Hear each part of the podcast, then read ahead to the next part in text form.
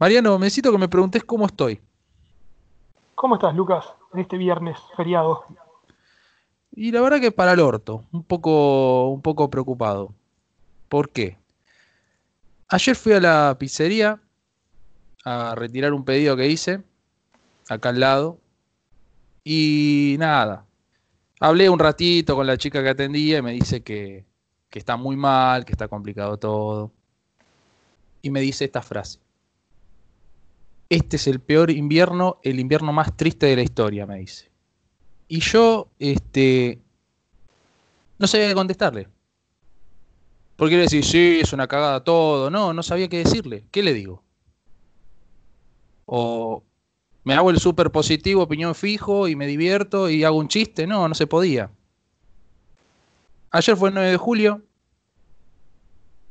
día patrio, día para disfrutar, o por lo menos para estar eh, eh, haciendo el que tiene cierto nacionalismo fuerte, alguna cosa, no sé, un locro, lo que quieras. Y lo que saltó en, en tapa de todos lados es que se pudrió en la calle, que se armó quilombo. Y como un tipo de clase media, de clase, digamos, de que no se mete en esas cosas, yo digo, ¿por qué no se dejan de joder? ¿Por qué no dejan de echar la bola, digo? Los que están arriba, los que, los grandes, lo que sea, quien carajo sea. ¿Por qué no viene uno y dice, esto es así, esto se corta por acá, se divide entre tanto y tanto, nos ponemos a laburar y sacamos el país adelante?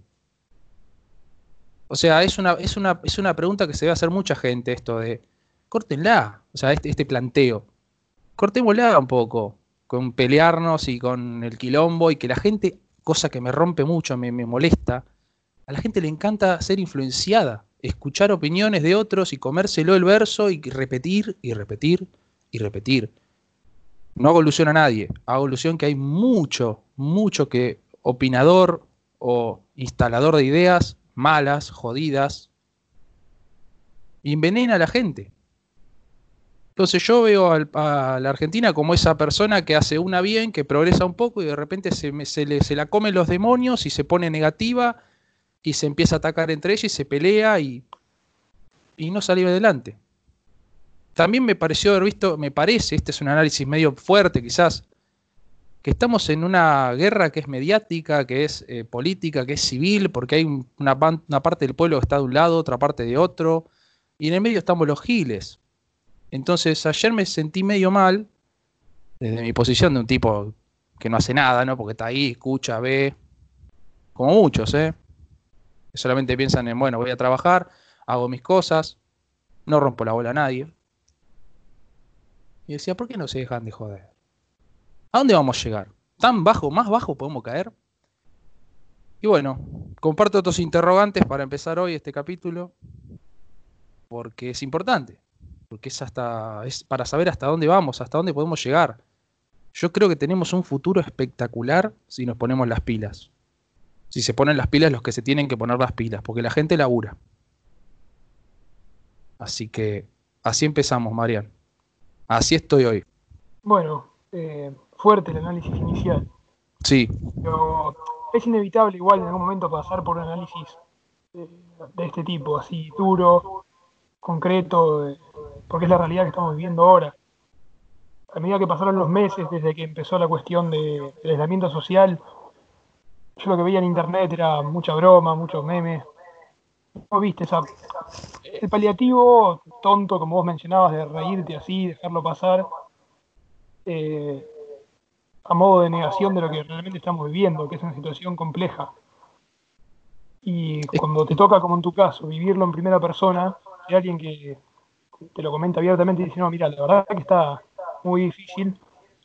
Y claro, te enfrentás a, una verdad que es, por lo menos en primer término, innegable. ¿Cómo se frente a una cosa así cuando vos ves que del otro lado tenés a alguien que te está diciendo la verdad eh, lisa y llanamente? Eh, es que sí, me encontré con una realidad que es muy, creo que hay peores. Yo tuve la suerte de encontrármela en la calle viendo gente de que era te puedo asegurar que era clase media baja pidiendo para comer en la esquina de la pizzería. O sea, a lo que voy con esto es que está esa realidad, está la otra realidad de que te puedes enfermar, está la realidad de verdad de que te puedes enfermar, de que puede morirse un que ser querido, Eh, y además de eso, eh, está la otra realidad más arriba, que es la que están jugando con todo esto. No hablo de, de, esta medida de aislamiento, que para mí está bien, si te vas a morir tenés que cuidarte, sino en vamos a tironear por acá, vamos a llevar a la gente para este lado, le vamos a meter ideas en la cabeza, vamos a instalar un pensamiento, y eso está haciendo mierda al país. Porque hay mucha gente que no razona. Hay mucha gente que no piensa.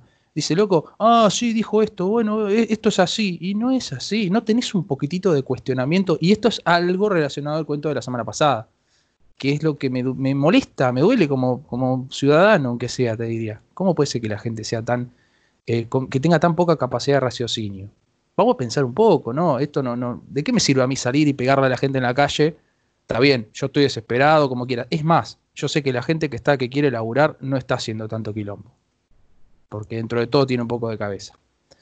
Te dejo cerrar, Marian, y si alguno de los chicos quiere agregar algo. Dale.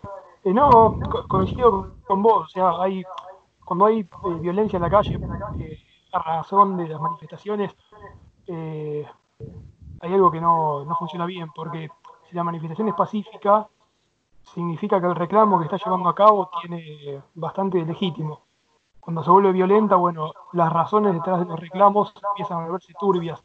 Entonces yo creo que también es interés de, los medios de comunicación o de lo que se muestra resaltar intencionalmente lo violento para, quitarle legitimación a un reclamo.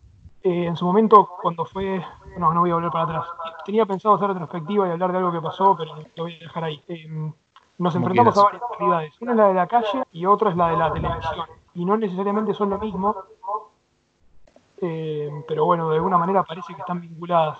Es rarísimo pensar que lo que vos ves en la televisión, lo ves en los medios, lo ves en internet, no tiene nada que ver con la realidad eh, de los hechos. Pero bueno, bien, como vos bien decías, hay manipulación por detrás y hay pocos frenos psicológicos por parte de, bueno, de gran parte de la población con respecto a ese bombardeo de información. Al principio de la, de la cuestión de la, de la pandemia y todo, pensando sobre esto, lo que yo pensaba es, bueno, si el día de mañana nos curamos del virus, el virus desaparece, se va, bueno, genial, eso se fue, era una amenaza y no está más.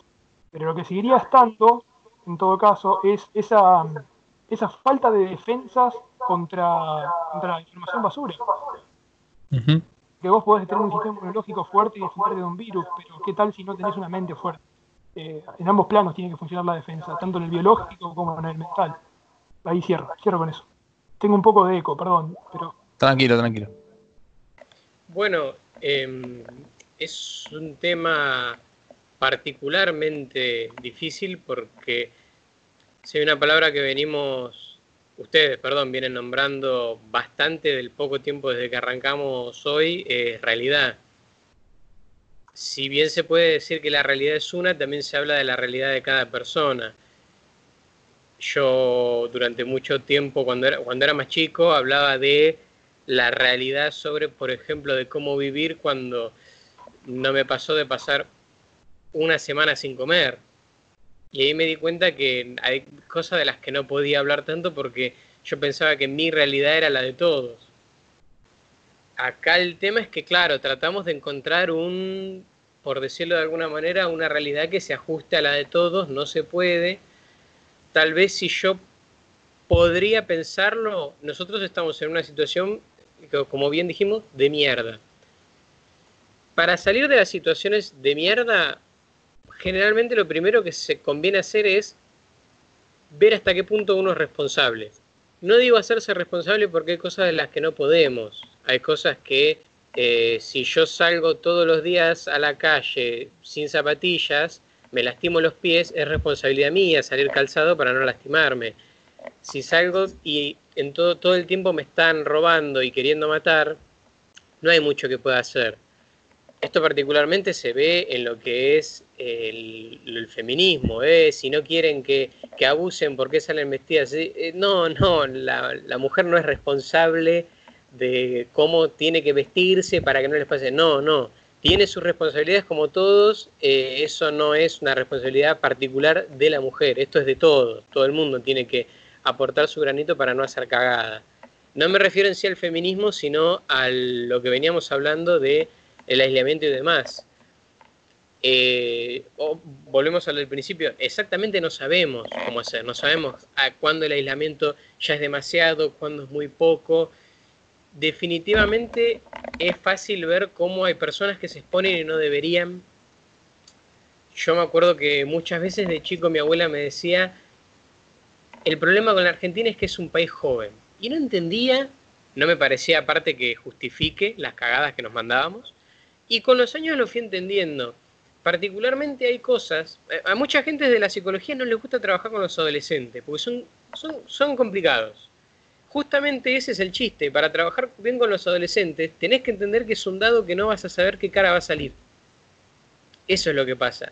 Y Argentina es un país adolescente tiene esas cosas que una vez que las agarras por ese lado empezás a cerrar un poquito mejor.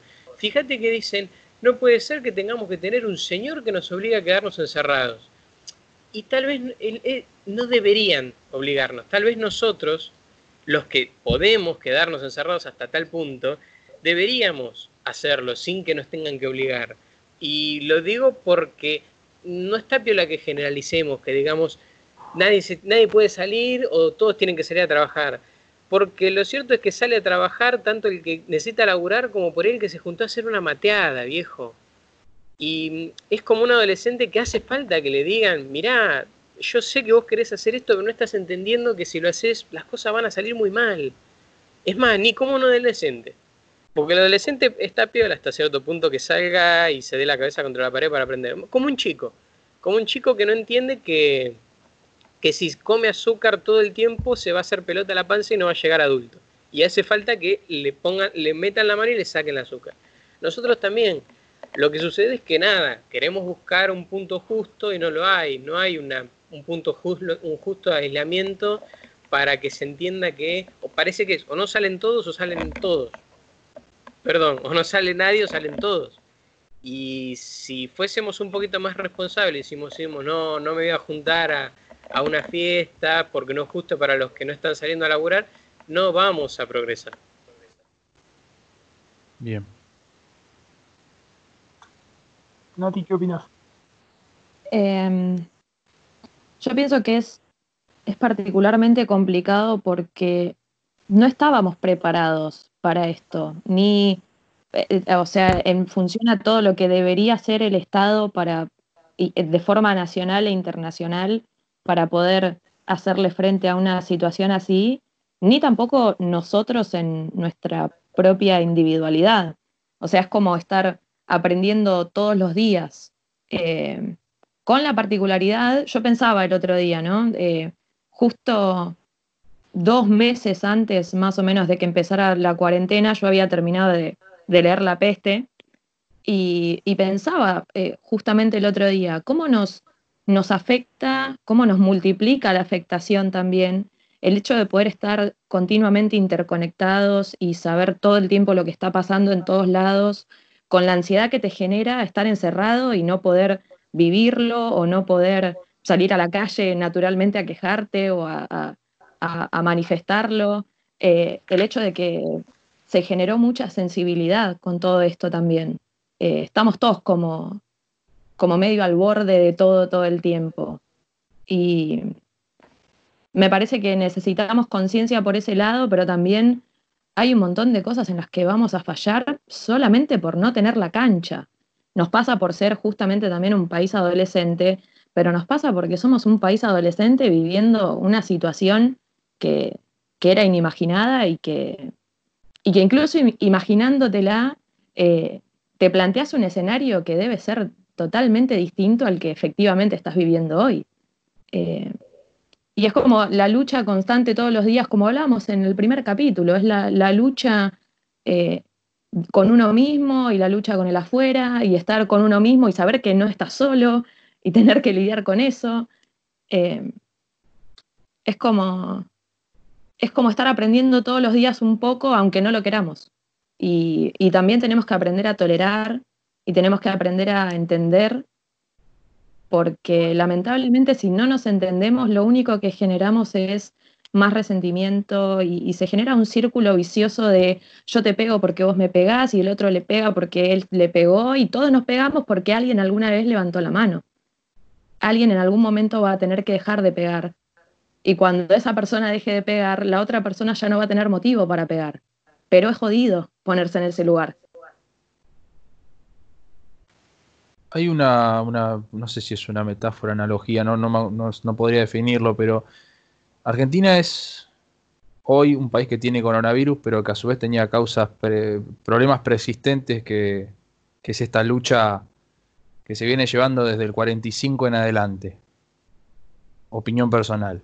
Pero hay una lucha de clases dominantes que se están dando y dando y dando. Y en el medio los boludos o los laburadores o la gente que no quiere quilombo y no se ponen de acuerdo y, es una guerra constante y, ahí está el problema. Se van arrastrando las mareas, se generan turbas, se genera disenso, o sea, se, pelean y, va, va, a conducir algo jodido si no se ponen las pilas. Ojalá que todo salga bien, porque yo quiero un futuro donde cual, si yo tengo un hijo, el pibe pueda comprarse una casa tranquilo, vivir bien y no tener quilombos. Nosotros tenemos un presente económico de mierda, somos pibes de 28 o 30 años, que la tenemos que remar, que tenemos que alquilar, que tenemos que pelearla, eh, y no podemos tener nuestra propia casa porque la realidad económica es que para tener una casa tenés que endeudarte hasta los 70, y es injusto, es injusto porque este es el fruto, la fruta podrida de una generación anterior que se peleó y no dejó de pelear. Eh, justamente el tema de hoy era la ley de alquileres, que lleva 10 días ya de, su promulgación, ya entró en vigencia. Eh, esto va a cambiar un poco. Esto es como una caricia a la gente que se rompe el orto y paga el alquiler, lo voy a decir en criollo. O sea, todos estamos complicados con el alquiler porque va subiendo, sube, sube cada seis meses. Era un régimen medio complicado, las inmobiliarias venían y te decían no, porque hay llave, hay impuesto acá, qué sé yo, y te complicaba más. Así que eh, vamos a dar un breve tratamiento a esa ley para que la gente entienda si querés alquilar, si tenés un quilombo en donde estás viviendo y te querés mudar, cómo va a cambiar ahora eh, la duración, los términos, las expensas. Así que Mariano, si podés em, dar un pantallazo a la ley, nos vendría espectacular. Dale, buenísimo voy a intentar ser lo más breve que pueda y pasar por los puntos generales, eh, aunque sea los que son de interés más general y lo que creo más relevante. Y bueno, pido disculpas si yo omito algo, pero tampoco es que puedo tratar todo porque la ley tiene bastante eh, tecnicismo legal. Por ejemplo, en criollo. Sí, sí. Eh, un aspecto básico de esto es que los contratos de alquiler, hasta antes de la sanción de la ley, hasta principios de julio, eran por un mínimo de duración de dos años a partir de ahora el mínimo es 3, o sea que puede contratarse por más, por supuesto 4 o 5, raro, porque sería muy raro, pero bueno, en principio sin contratos de menos de 3 años es ilegal. Eso como primer cambio. Después tenemos como segundo cambio importante que el depósito de garantía que se exige por parte de la persona que alquila no puede ser mayor a un mes. Eh, en, en, su momento el Código Civil decía que el depósito de garantía podía llegar a ser hasta de dos y la interpretación con respecto al, monto de esos dos meses tampoco era clara, porque por ejemplo no es lo mismo un mes de alquiler al principio del contrato que un mes al final, porque el mes del final por supuesto es más, el importe es mayor porque se actualiza. Entonces cuando se trataba de depósito, ¿cuál te cobran? ¿Un mes al principio del contrato o un mes al final? Bueno, ahora va a ser un mes y lo que se entiende es que es el mes de inicial. Ese es el monto máximo para el depósito de garantía que se puede exigir. ¿Qué más tenemos? Eh, con respecto a las expensas, no hay muchos cambios con respecto a esto. Lo importante es que los impuestos que graban la propiedad, como el impuesto inmobiliario o el ABL, eso le corresponde al locador, no al locatario. Eso es excelente, porque tener que pagar ABL.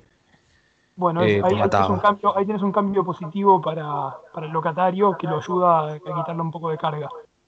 Igual hay algo que necesito decir porque esto viene, viene evidente con, con las modificaciones en la ley. La ley está pensada para, para, como vos bien mencionabas, mejorar las condiciones de los locatarios, o sea, de la persona que alquila para vivir. El problema es que como cualquier contrato, hasta tanto se modifique esto en, la ley, es un arreglo entre particulares, es algo que se estudia en contratos. Entonces, las condiciones generales del contrato, como por ejemplo el precio, que es una de las condiciones, no está tocada en la ley Porque ¿cuál sería el extremo de una ley que regula las cuestiones de contratos? Decir, bueno, se tiene que hacer por este monto, no sé, el departamento de tantos metros cuadrados, bueno, tanto, tantos pesos por metro cuadrado, exagerándolo. Como no es así, la mayor parte de las medidas que se toman en la ley pueden, por parte de quien alquila, ser, entre comillas, compensadas con un aumento del valor de los alquileres. Entonces, a pesar de que vos ves condiciones más favorables en el texto de la, ley, de la ley, lo que vas a ver en la medida que pasa el tiempo, esto lleva solamente 10 días, es que el monto de los alquileres empieza a subir, el monto básico, sin perjuicio de las condiciones más beneficiosas que hay acá. Esto es algo que tiene que ser aclarado porque la gente lo va, lo va a ver en la realidad inmediata. Sí, es grave. Bueno, pero se dispararon los alquileres, los precios fueron a la mierda. Y se van a preguntar, ¿pero por qué se fue a la mierda? ¿No era que la ley nos iba a ayudar a contratar? Bueno, en el espíritu de la ley está la idea de ayudar, pero las condiciones de contratación, la persona que alquila también va a querer cubrir su posición. Así que algo para considerar. Todavía hay problemas con meterse entonces en la autonomía de la voluntad de los contratos, digamos, de las partes. O sea, un tipo te puede cobrar 50 lucas por un monoambiente si quiere y no hay regulación todavía que...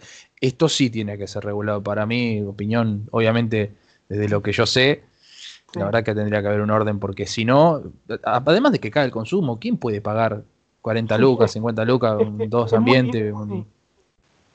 Sí, eh, pensá que es difícil regular esto porque Vos fijate la, crítica que se podría hacer si ya empezaran demasiado la regulación en cuanto a los precios. Pensá qué tipo de comentarios podrías escuchar o qué tipo de críticas se le podría hacer a cualquier persona, a cualquier funcionario, cualquier diputado, senador que proponga la reforma de ley o cualquier, autoridad del Poder Ejecutivo que diga, che, hay una nueva ley que dice que los precios son estos. Vos pensá el tipo de crítica que se podría hacer a eso. Hay que tener... Sí, sería, sería muy difícil llegar a ese punto. Pero bueno, vuelvo otra vez al texto de la ley para no, irme por las ramas. Era algo que había que aclarar. Em, ¿Qué más? Acá está aclarada la ley las opciones que pueden darse como garantías. Y las opciones son título de propiedad inmueble, aval bancario, seguro de caución, garantía de fianza o fiador solidario o garantía personal. Garantía personal en este caso se entiende por recibo de sueldo, certificado de ingresos. O sea, están enumeradas las garantías que pueden ofrecerse. Son todas estas opciones. Antes pedían solamente la garantía de propiedad, tengo entendido, ¿no? Eh, mira, antes lo que pasaba es que la amplitud de las garantías era infinita para la persona, para el locador, que digamos. Él podía exigir la cantidad de garantías que, que se le antojara. Una, dos, tres, ninguna, las que fueren. Ahora lo que se dice es que el contrato tiene que hacerse con algunas garantías y que pueden ser, una vez que se dan las opciones y garantías, tiene que elegir dos. El locador. Se le tienen que otorgar por lo menos dos opciones. Acá en el texto la ley dice, los locadores deberán aceptar, deberán aceptar como garantía alguna de las siguientes opciones. Y después está la lista. Esto en el texto parece claro, porque está la, lista de opciones para brindar, pero lo mismo que decía antes, en la práctica va a ser difícil de implementar, porque eh, cuando se negocie y pregunten, ¿qué garantía tenés? Y vos le digas, mira, yo tengo eh, certificado de sueldo, por ejemplo, y tengo, no sé, un seguro de caución. Según el texto de la ley, la persona que te tendría que alquilar debería aceptarlo, porque bueno, ya le diste dos opciones válidas. Pero si tiene otra oferta de otra persona, que quizá tiene un título de propiedad de un inmueble, eh, quizás se, se quiera quedar con esa otra oferta. Entonces, a pesar de que el texto dice así, vamos a ver qué sucede en la práctica. Eso creo que favorece más a la gente que, se conoce, digamos. Yo te lo alquilo a vos, mi amigo o a un conocido de confianza, para que cuando vayas a la FIP o, hacer, em, o tengas que hacer los trámites a la, autoridad administrativa correspondiente, esté, sea válido y acreditado, porque se habrá hecho algún que otro alquiler este, con quizás este, garantías, o no se ha podido hacer con garantías eh, propietarias eh, y por ahí esto abre el abanico de posibilidades de poder alquilar. En la competencia estás al horno. Claro, claro, tal cual. Bueno, esperemos, esperemos que sea así, esperemos que abra abanico. Sí, ojalá, y bueno, no sé, esto creo que quedó bastante claro. Bien. Este, no sé si tienen alguna consulta, chicos, ustedes. Bueno, más Nati está saltando también. Claro, yo soy el más duracero. Sí. Bueno, sí, em, tengo una consulta. De hecho, se va, creo que se parece a una que ya he hecho con anterioridad, pero bueno, aprovecho total, no viene mal. Esto tiene que ver, como pregunté otra vez, con esas cosas que si, se, si la, se deja a la gente hacer lo que quiere, pone el precio que se le canta, pero si el gobierno mete manos, ¿nos estamos alejando de democracia? Exacto. Ah, claro. O sea, por eso le decía a Lucas, fíjate el tipo de crítica que se le puede hacer si mete mano, porque ¿qué sucede? Todos los sistemas, eh, todos los países que tienen democracia como sistema de gobierno, junto con la democracia, tienen paralelamente un sistema de libertad de mercado. Y, busquen casos de ejemplos que no sean así y van a ver que son contados por el dedo de la mano si es que existen. democracia, asociación directa, sistema de libre mercado, porque se supone que son los, eh, los regímenes, tanto económicos como políticos, que más libertad individual otorgan a, la persona. Esto, esto es lo teórico, ¿no? Ahora, el, asunto es que si vos como gobernante comencés a regular las relaciones interpersonales y qué se puede hacer y qué no se puede hacer a un punto extremo, o sea, si vos tenés que despertarte a la mañana, vamos a decirlo así, y sacar el Código Civil y leértelo de punta a punta para entender bien qué es lo que podés y qué es lo que no podés hacer, entonces te gobierna Mao, ¿entendés? Esa es la crítica que se podría hacer. Por ahí va a venir la crítica, si es que el gobierno quiere aumentar todavía más la regulación de estos aspectos. Como vos bien mencionabas, Juan, dice, no, bueno, si vos regulás más, entonces te alejas de la democracia. Puede hacerse esa crítica, puede decirse que si siempre vamos a estar en ese balance, hasta qué punto se regula, hasta qué punto no se regula. Van a, ver quienes estén más a favor de regulen menos porque eso ayuda más la libertad individual y van a estar los que digan, bueno, regulen más porque eso mejora las condiciones de los que están en una situación más desfavorable. Porque dejado el azar, dejado el azar, el mercado siempre tiende a favorecer a los que ya acumularon más poder económico. el, asunto fundamental ahí es que se mezcla directamente el orden político de una nación con el sistema económico por el cual lleva adelante todas las actividades. Y no, desde la ley es muy difícil dar una solución, porque creo que con cualquier nación responsable tiene que hacer esta pregunta. ¿Yo cómo quiero vivir? ¿En un sistema de libre mercado o quiero vivir en un sistema más tendiente al comunismo? El asunto es que en un extremo y en otro tenés matices.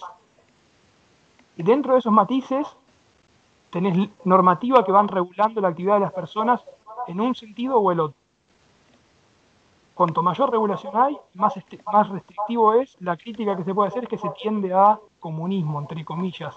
Esto entre, comillas. Claro, entre comillas, ¿por qué entre comillas? Porque es, yo estoy poniéndome en el rol de crítico que critica despectivamente eh, el hecho de que, de que desde la gestión estatal se intente ayudar a la, persona más en la situación más desfavorable.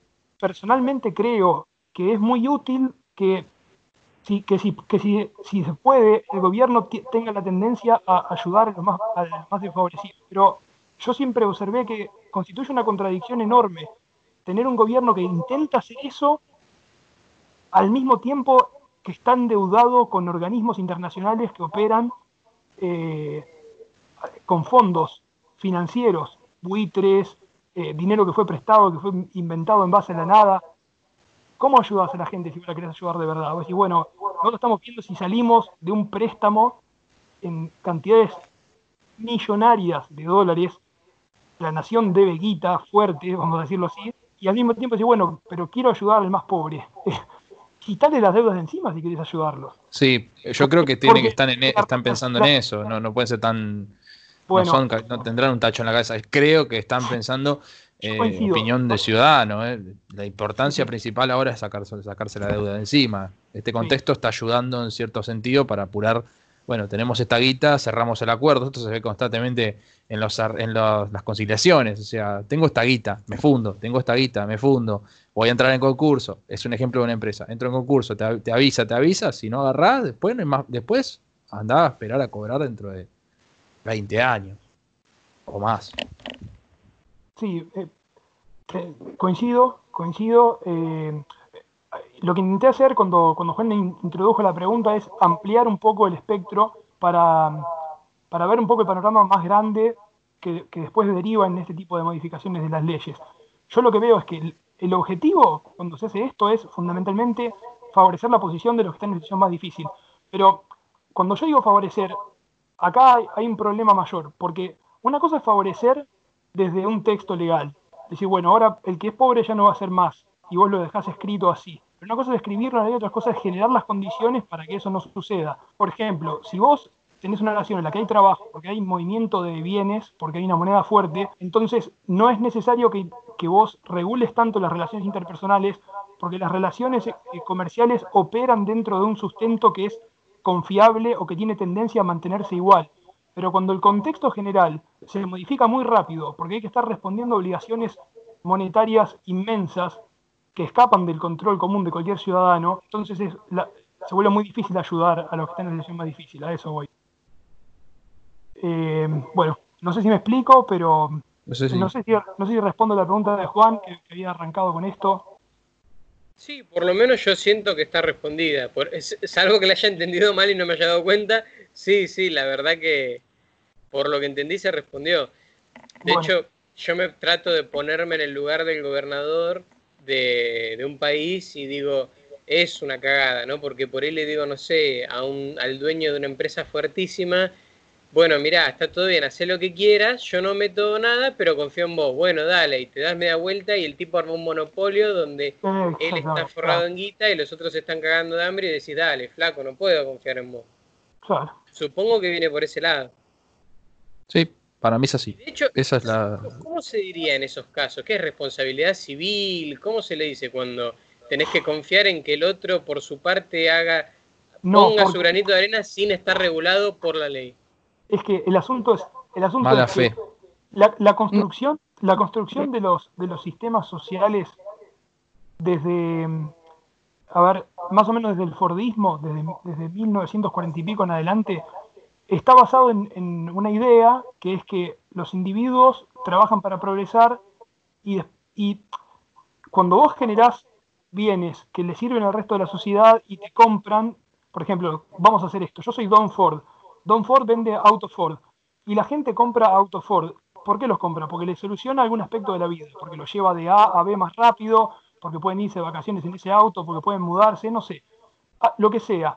Vos estás vendiendo un producto, entonces recibís un rédito por la venta de eso. Y claro, vas ganando dinero en función de eso, porque estás ofreciendo un producto. Y la pregunta es, bueno, ¿hasta qué punto deberías dejar de ganar dinero si estás vendiendo algo que le sirve a la gente? En teoría.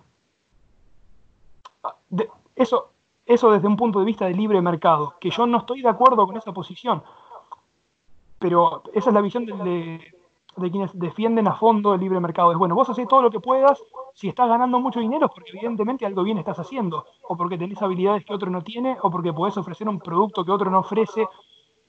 Eh, y en definitiva, lo que vos haces es obtener una recompensa en función de un esfuerzo que vos haces. O sea, esto es teórico, ¿no? Yo en la práctica no observo que esto se dé así. De hecho, veo todo lo contrario. Pero teóricamente, Vos, vos brindás un producto que le sirve a los demás, los demás te lo compran por un precio, mejor es el producto, más precio te lo compran, vos te haces rico, fantástico. Eh, comprate 20 islas que está todo bien. Por lo menos bajo esa premisa se fue construyendo eh, quizá el orden social de mediados del siglo XX. Pero cuando cambiamos de siglo, lo que se está observando es que esas reglas sociales son insostenibles ya eran insostenibles cuando habían arrancado, pero el tema es que cuando comenzó todo, no te decían que era insostenible el sistema libre mercado porque a Ford le convenía vender sus autitos. Entonces, ¿cómo te iban a decir que era insostenible el libre mercado? No, no, la onda es, vamos a vender. Ahora que ya está todo saturado, casi que no queda más remedio que tender hacia algo más socialista, desde todo punto de vista, desde la regulación de la normativa, o sea, la cuestión legal, a la forma en la que vive la gente somos más, los recursos naturales habría que preguntarnos si siguen siendo los mismos o son menos, y tenemos que enfrentar problemáticas que antes no existían. Tenemos más contaminación, tenemos más producción de basura, tenemos un sistema de intercomunicación, de información permanente como Internet que nos, frena y permite obtener información de todos lados, de otros países, opinar, hacer esto que estamos haciendo nosotros, intercambiar ideas no estamos en, el siglo pasado y la, regulación de, las actividades de la gente ya no va a ser como era antes. Está bien. Supongo que estas cosas que son a la larga insostenibles, si no nos cuentan, son, supongo que, por ejemplo, lo que ha ocurrido cuando nos dimos cuenta que lo, en definitiva lo que se planteaba con los bancos no iba a poder sostenerse en el sentido de si todos sacamos préstamos, préstamos, y el banco siempre termina sacando un porcentaje, si no se genera una ventaja sobre ese porcentaje que se pide prestado, el banco siempre va a ser el que termine ganando a la larga y se va a quedar con todo. Sí, los bancos están metidos en el proceso este como actores principales. Eh, y contribuyen un montón a, las burbujas en las cuales uno cada vez te cuesta menos entender cómo, cómo progresar. Vos fijate que cuando hay que regular más, lo primero que se hace es tocar eh, trámites bancarios y regularlos y limitarlos. De hecho, ahora la compra de, dólares está limitada. Hace mucho tiempo atrás se implementó un sistema que no siempre usó los bancos que se llama encaje. ¿Y cómo funciona el encaje bancario? Suponete que vos un banco y tenés 100 dólares antes de que existiera el sistema de encaje, lo que decía era, bueno, vos podés prestar absolutamente todo el dinero que vos tengas. De esos 100 dólares que tenía el banco en sus depósitos, podía prestar 100 a interés. O sea, prestaba 100 a, distintas personas, le daba 10 a 10 personas y cada una de esas 10 personas le tenían que devolver 11, ponele. Entonces, a fin de cuentas, iba, cuando le devolvieran todo el dinero, iba a tener mucho más que 100. Iba a tener 111 en este caso, para dar un ejemplo chiquito. ¿Qué pasaba? Una vez que el banco había prestado todo, podía suceder que una persona fuera a pedirle el dinero que depositó y, le diga, che, deme mis 10 dólares. Si el banco no le quedaba nada en sus depósitos, no tenía nada que devolver, que fue lo que pasó acá, entre otras cosas, en el 2001. Entonces, después se empezó a aplicar una normativa que, que era esta del encaje bancario que mencionaba, que le dice, bueno, vos prestá, pero suponete que tenés 10 dólares en el banco, podés prestar, no sé, 8 de los 10 dólares, y 2 por lo menos los tenés que conservar. Entonces, de los depósitos totales hay un porcentaje asignado que lo modifica el Banco Central, que siempre los bancos lo tienen que tener en disponibilidad para que haya efectivo circulante. Ese es un ejemplo chico de una situación más grande todavía. Si vos no regulabas la cuestión del encaje bancario, tenías un banco que presta sin importarle la disponibilidad de efectivo. Entonces, cuando la gente va a retirar los depósitos, no, no está, está circulando en el éter. Espera que me lo devuelvan con interés y ahí te, te, lo, te doy la plata que depositas. Todo eso genera burbujas. Entiendo, entiendo. Estamos escuchando el Congreso Internacional de Mariano, chicos. Es, clarísimo. Eh, no, pero es perfecto, es claro, claro. Y sirve, y sirve porque es contenido. Es contenido. Sí, es que eh, el, tema se, se, abrió bastante. Eh, fíjense que arrancamos de la ley de alquileres y llegamos a esto. Pero hay interrogantes, hay interrogantes que hasta incluso nosotros nos hacemos. Eh, porque es verdad, eh, el, equilibrio perfecto está, está no, estaría, no es, concreto en, una ley de alquileres que estamos diciendo, bueno, hacemos un favor, agarramos algún par de cláusulas y las modificamos, pero en, el, espíritu original del abuso está todavía, porque yo tengo que renovar en un par de meses, no sé qué se me espera, yo calculo que no sé qué va a pasar, calculo que espero lo mejor porque este, nada, la situación que tengo es buena pero hay gente que capaz que está en una, en una, deriva importante con este tema. Sí, es un momento de poca predecibilidad, porque cuando vos tenés un cambio de normativa, si, te informás un poco, eh, vos ves que la reglamentación es distinta a la que había antes. Algo que no mencioné es que, por ejemplo, a partir de ahora, los contratos para que sean legales tienen que registrarse en la Administración Federal de Ingresos Públicos, en la FIP. Sí. No me acuerdo si también antes era, era así, por eso justamente modificaron tantas cláusulas con respecto a las garantías, porque se complicaba con ese tema. Esto no sé si es en, realidad, sí, lo que había antes era, dentro de los sistemas de AFIP, vos tenés una, una, regla general que es autodeterminación tributaria, creo que se llama, no me acuerdo, lo estudié en un curso de Derecho Tributario, ahora ya se me fue, porque se fue hace mucho tiempo. La idea es que cada persona le tiene que decir a FIP cuánto gana porque sí. Esa es la, esa es la premisa de la que parte la Administración Federal. Es, vos decime cuánto ganás porque sí. Esa es la regla. por ejemplo, claro, eh, lo resumo para que sea eh, entendible por todo el mundo. Tiene otro nombre. Se llama autodeterminación tributaria. Vos fíjate cómo le ponen nombres lindos a, situaciones esclavistas. Esto es algo que me enferma, me enferma. Los nombres bonitos a situaciones esclavistas son eh, que, se vayan a cagar. O sea, lo digo así sin educación directamente. Porque están en todos lados en todos lados, sí, sí. Autodeterminación tributaria le llaman al hecho de que vos tengas que decirle al Estado cuánto ganás todo el tiempo, para que te puedan sacar una parte. Recuérdenlo, si alguien lo está escuchando, así que ponen como nombre. Eh, entonces, eso, siempre existió. Y dentro, dentro del sistema de autodeterminación vos tenés los regímenes, monotributo, responsable inscripto, bla, bla, bla, bla, bla. O sea, el que gana poco, el que gana mucho, pero con otras palabras. eh, si vos tenías un alquiler que no lo declarabas, lo que significaba era que si la Administración Federal se enteraba de que vos tenías un ingreso que no declaraste, estabas en falta, era susceptible de multas o sanciones o lo que corresponda, o un cambio de categoría eh, que no estaba, ponele, vos ganás cierta cantidad de dinero en función de un trabajo que vos haces de manera independiente como autónomo, y además tenés un ingreso por un contrato de alquiler. Si vos no declarabas en tu declaración de monotributos un ingreso extra por ese alquiler, quizá estabas evadiendo impuestos porque si vos dijeras que te ingresa más dinero por mes en función del alquiler, AFIP te recategorizaría y te pondría una categoría superior y por ende te cobraría más plata por mes por estar en ese lugar. Entonces, como vos bien decías, Lucas, siempre existió la obligación de declararlo. Lo que pasa es que como no estaba dicho así tan directamente en la ley, eh, era más sencillo obviar este requisito y hacerlo funcionar por eh, en negro el, contrato de alquiler. Claro, perdón, lo que, lo que yo entiendo ahora es que eh, justamente hay que registrarlo en AFIP como una condición nueva de validez.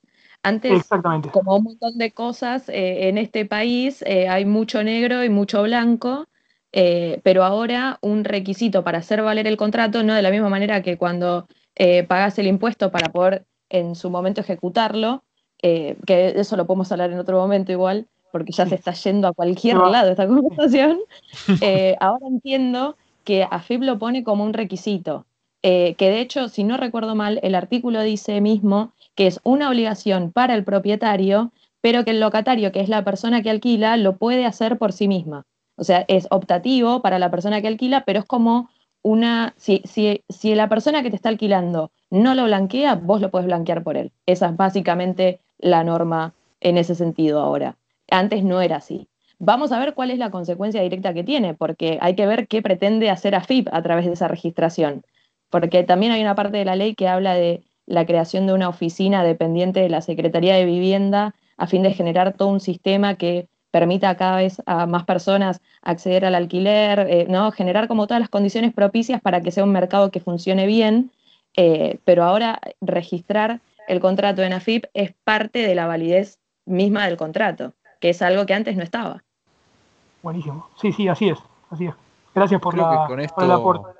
Sí, cerramos, ¿no? Yo creo que con esto está más que claro el tema de, de la ley y de la realidad que estamos viviendo y fue muy buena la pregunta de Juan también para, para entender ese desequilibrio que se produce. Así que damos por finalizado eh, el capítulo de hoy con esto. ¿me permitís, ¿Me permitís un aporte final muy corto, Lucas? Sí, dale. Eh, si a alguien le interesa investigar sobre la ley, el número es 27.551. Eso para googlearlo, porque yo mismo lo busqué y tardé una eternidad en encontrarlo. Pero así que le ahorro el trabajo a alguien más si se interesa. Perfecto, me parece bien.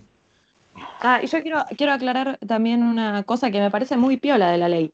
Em, establece eh, la posibilidad de al momento de eh, firmarse el contrato ya generar domicilios electrónicos, tanto del locador como de la locadora, eh, la locataria. Esto es buenísimo, porque si se ponen a leer, que lo podemos hablar en otro momento también, te da la posibilidad de que incluso cuando la otra persona dice que nunca se notificó de lo que vos le quieras avisar, el hecho de que hayas mandado un mail y que ese mail haya sido enviado hace que la persona esté notificada aunque lo desconozca. Eso lo podemos hablar en otro momento, pero para todo lo que sea reclamos por eh, arreglos que le corresponden al dueño del departamento, ah, eh, ¿me entendés? Es muy importante porque esas cosas, porque incluso la ley habla de la posibilidad de repetir en los momentos en los que vos tenés que arreglar algo y el dueño del departamento no se está haciendo cargo, vos lo podés arreglar y cobrárselo después. Al momento de pagar el alquiler se lo podés deducir del canon locativo y si vos le avisaste por mail ya no tiene manera de desentenderse. ¿Se entiende? Sí, sí, muy claro. Perfecto. ¿eh? Sí, sí. Sí, pasa, pasa. Eso, eso se hacía, capaz que antes era como dependiendo del contrato, ¿no? Podías arreglarlo con el con el este, locador, pero bueno, está bueno que esté regulado. Eso es un detalle importante porque le da otro derecho más al locatario, al que alquila. Exactamente. Ahora sí, vamos a finalizar por hoy con esto. Eh, la verdad que me pareció espectacular el análisis y creo que, que, a la gente le va a servir porque tiene que saber. Acuérdense esto, saber molesta a veces. Cuando viene un tipo que no es abogado y te, te plantea cosas que están en las leyes, molesta. Y si molesta porque vas bien. Así que bueno, chicos, eh, nos vemos en el próximo capítulo y buen fin de semana.